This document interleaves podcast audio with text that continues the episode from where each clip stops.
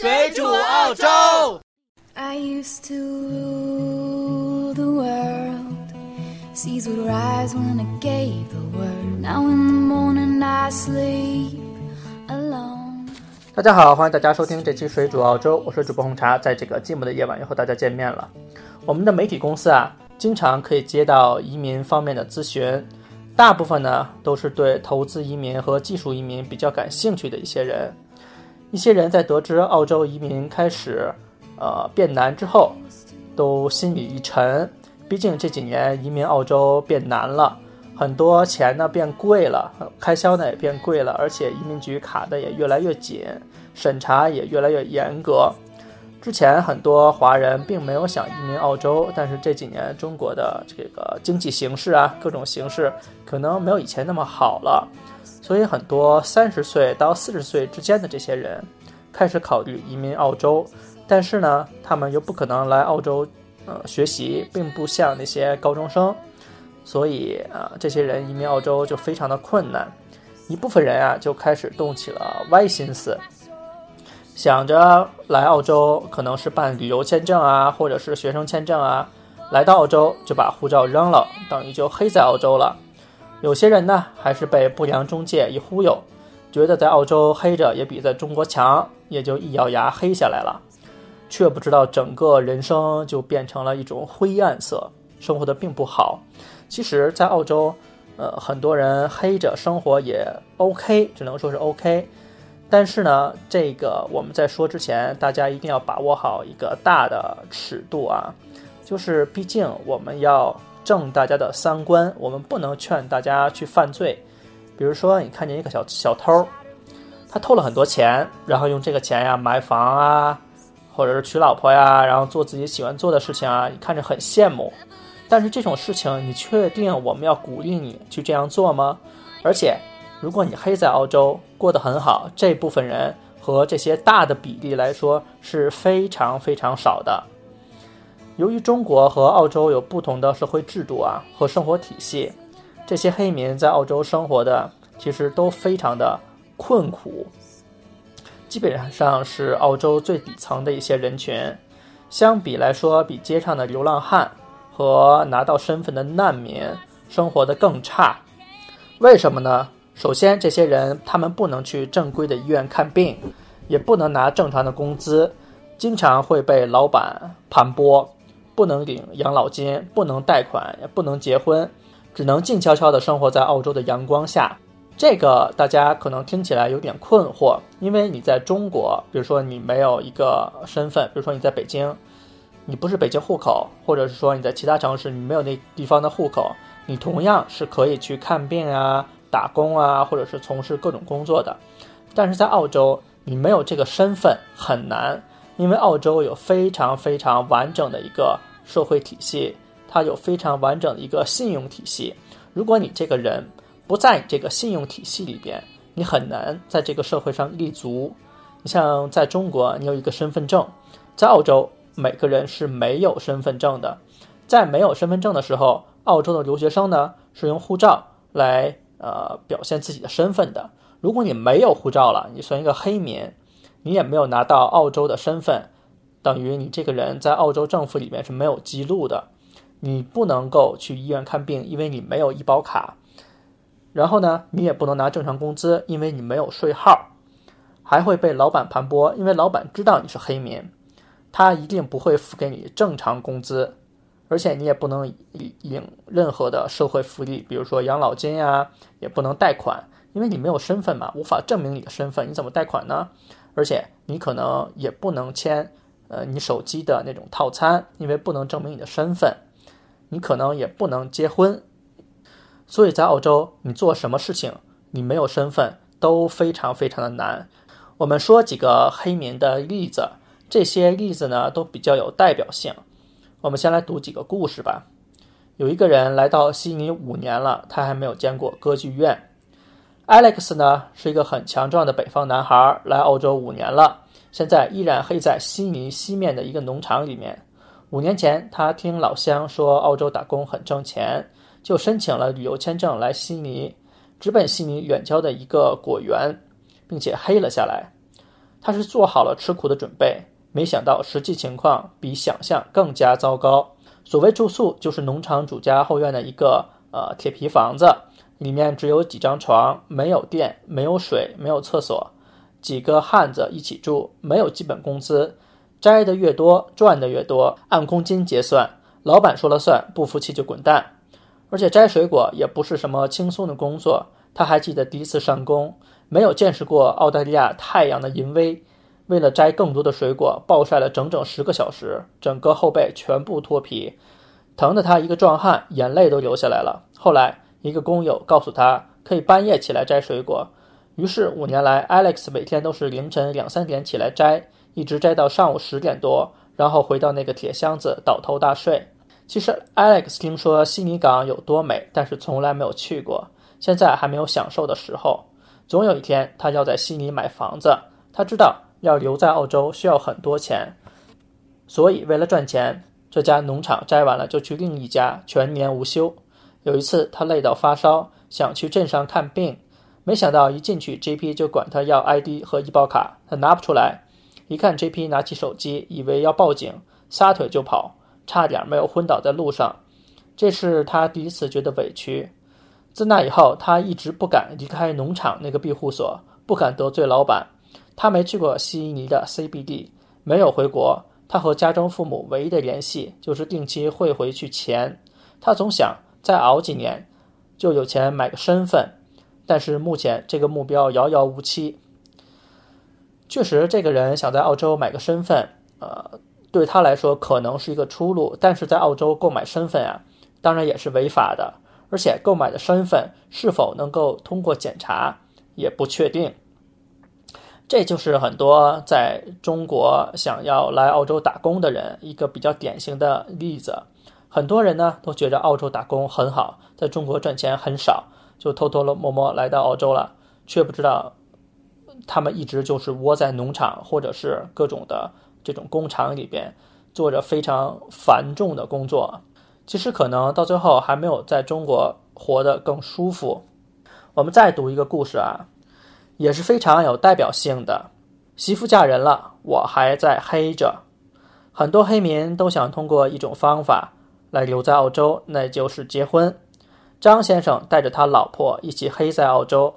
七八年前，他们两个都没有什么文化，只能用旅游签证来澳洲。过期后，他就混在一个华人老板的建筑工地里干苦力，工资是最低工资的一半都不到。他老婆刚开始给人家当保姆，后来就去了一家服装厂做女工，比他赚的还稍微多一点儿。他们本来想着黑上十年，说不定就会遇到什么大赦的政策，就可以入籍了。可是没想到，这在澳洲并不太可能发生。眼看持久战不靠谱，老婆就开始有了心思。辛辛苦苦在工地上打工挣钱，他怎么都不会想到，老婆在女同事的介绍下认识了一个有澳洲 PR 的马来西亚老头。他当时唯一的念头就是杀了这对狗男女，可是朋友都劝他，老婆跑了还可以再找，想要留在澳洲就不要惹事。其实他这种例子啊，在澳洲黑民里面很多，因为你没有任何身份。就算出了任何事情，也不会有人去管你的。自己老婆跑了，嗯，我只能说替他觉得惋惜吧。再给大家举一个例子，就是黑中介的例子。其实很多黑在澳洲的人都是这些黑中介办过来的。我们来读一下这个人的经历。黑中介呢，就是人口贩子，他把我老舅给骗惨了。我老舅是一个川菜厨师，单身离异，在国内过得不好，工资低。找不到老婆，听了移民中介的话，成天想着要到澳洲，着了魔一样。那个中介真的是很黑心，不仅骗了我老舅，说那边老婆好找，而且什么厨师的工资高、待遇好、地位高。我老舅也没什么文化，听人一说就信了。一开始他也担心语言不通，警察和移民局会不会遣返，厨师在澳洲好不好找工作。能不能转身份？等等等问题，结果中介说厨师好找工作，有了工作就好转身份，结果一直黑在那边，在悉尼的一家中餐馆做工，人家一听他是黑民，餐馆老板每天让他干十六个小时，还居高临下，让我老舅觉得是在施舍他，经常把“感恩戴德”几个字挂在嘴上。我老舅气不过，没办法，又不会语言，没有身份，没有朋友，想走也走不了。回国的话，亲戚肯定会笑话他。本来有个同乡的刷碗工对他有好感，可一听我老舅是黑民，立刻就拉下脸去找别人了。本来想着找老婆挣大钱，结果现在痛不欲生。其实，在澳洲啊，如果你有身份的话，厨师是一个非常有前途的职业。工资高，待遇好，而且地位也很好。但是如果你没有身份，你整个人就不一样了。这里边说的呢，首先这个中介很坏，其次呢，这个老板餐馆老板啊很坏。但如果你能横下一条心，把这个老板举报的话，老板也会收到移民局的很大一笔的罚款。如果你想离开澳洲，最后还想把这个老板拉下水的话，直接可以举报他。其实以上的故事啊。只是黑民的冰山一角。作为一个黑民，需要承担很多很多的压力。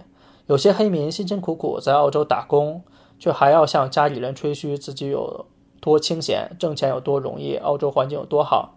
有些人呢，为了躲避警察的追捕，每天晚上都要睁着一只眼睛睡觉，觉都睡不好，怕警察突袭。有的黑民刚来澳洲一年，看上去就苍老了二十岁。有些黑民呢，甚至还羡慕难民。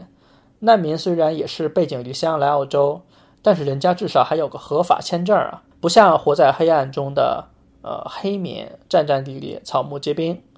有些黑民呢，虽然成功了转换了合法的澳洲公民，可是随着澳洲政府财政的紧缩，这样的案例越来越少了。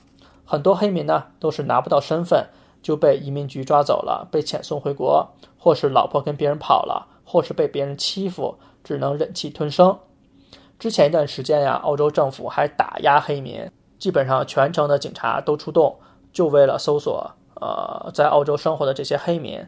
政府预测呢，在澳洲可能有大约十万的黑民，这些黑民呢都是生活在澳洲的底层，从事的非常不光彩的这些活动。澳洲政府为什么要这么做呢？因为这些黑民啊，很多时候会扰乱地方的治安，会引起社会的动荡。举一个非常简单的例子，比如说餐馆，就刚才举那个例子，一个人的最低工资在澳洲，我记不清具体是多少钱了，大概是十七到十八块钱澳币一个小时。但是如果一个黑民只需要支付他八块钱一个小时的工资，你设想。一个黑民或者是一个有身份的人，你觉得这个老板会雇佣谁呢？肯定是雇佣黑民。这样的话，对当地的就业很不公平。还有之前说的那个摘苹果呀，或者是在农场里边，老板就是付最低最低的工资，这会影响当地人的找工作。更说很多黑民，呃，我们不说华人啊，华人在本地就算黑下来，也是安安分分的。呃，遵纪守法的从事一些比较底层的工作，他们至少不会闹事儿。但是其他地区的黑民就不一样了，中国黑民基本上只占呃全澳黑民的不到一半儿，其他地区的黑民呢，呃就乱七八糟，什么国家来的都有。这些人呢，有的贩毒，有的抢劫，而政府呢又没有这些人的档案，很多时候这些人就会扰乱社会治安。所以政府对于黑民呢，一直是采取一个打压非常严厉的呃一个政策。有些人呢，还是不小心就黑在澳洲了。比如说，呃，广大的留学生根本没有意识到自己的签证过期了，一不小心就成了黑民。为了避免成为黑民啊，广大留学生一定要记下以下几点：呃，政府有一个网站，他会查看自己的签证信息。如果你不记得自己签证是什么时候到期了，可以去这个网站看，这个网址呢比较长，我们会放在我们节目的简介里边。如果你签证过期了，就要立即到移民局办理过桥签证，带上护照、居住地址文件、机票和收据，证明你是打算离境的。学生签证过期后有二十八天的延期，一旦过了这段时间，你就自动成为黑民了。所以大家还要提早更新你的签证。在澳洲啊。各个地区、各个州都有一个移民滞留中心，就叫 Immigration Detention Center。这里关押的都是被抓的非法移民，或者因为犯罪可能被取消签证的移民，有老人，有小孩，还有全家都被羁押的。等到遣送的程序就绪了，他们就会被送回国，再也不可能回到澳洲了。而他们在澳洲辛辛苦苦赚的这些钱呀，大多数都会用来抵押在寄留中心这段时间的花费。如果你没有钱，澳洲政府会把这笔钱记在账上。当然，你回国的机票也是澳洲政府出的。你记住了，你如果黑在澳洲被警察抓住了，你这个机票是澳洲政府出的。当然，不可能是头等舱了，你被塞到经济舱就已经很不错了。不过，如果你还想来澳洲的话，就必须要先还清这笔账单，才可以再来澳洲。在这个寄留中心呀，呃，每个人的心情都是非常绝望和疲惫的。因为很多人在澳洲都已经小心翼翼生活了十几年，在这里结婚生子，以为有一天可以拿到身份，正大光明的生活在澳洲，可是没想到呢，被抓了，一切的梦都碎了。等待他们的可能就是一无所有的回到自己的祖国。所以还是真心劝大家不要一个黑民的目的来到澳洲，一定要脚踏实地取得澳洲的身份。所以这里再。更正一下大家的三观，不要以为黑民在澳洲生活的很好，呃，会比中国生活的好，可能会比中国赚的稍微多一点，但是你可能付出的会更多。基本上本期节目呢就到这边，我们也是感谢大家收听，希望大家可以收听到我们更多的节目。如果你想要收听更多水煮澳洲，只要在百度或者是谷歌搜索“水煮澳洲”四个字就可以找到我们了。同时，也可以搜我们的微博，我们还会把我们的 QQ 群号码放在我们的节目简介里边。如果你想要入群，一定要在申请的时候写“水煮澳洲听众”，不然的话，我们是不会通过你的申请的。好了，本期节目就到这边，我们下次再见，拜拜。 네 눈을 보면 난 troublemaker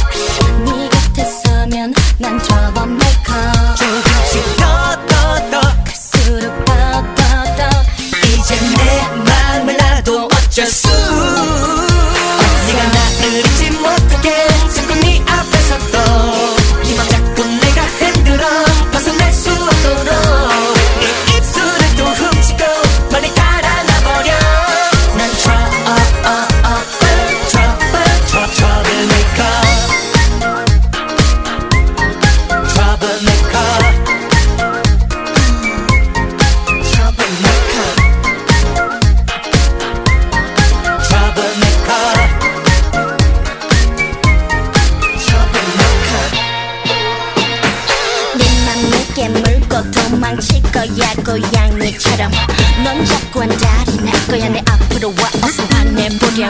내 섹시한 걸음 네 머릿속에 발동을 거는 은근한 스킨십 얼굴에 비친 못 참아 죽겠다는 눈빛. 갈수록 깊이 더 빠져들어. 알수록 네가 더 맘에 들어 baby. 아무래도 네 생각에 취했나?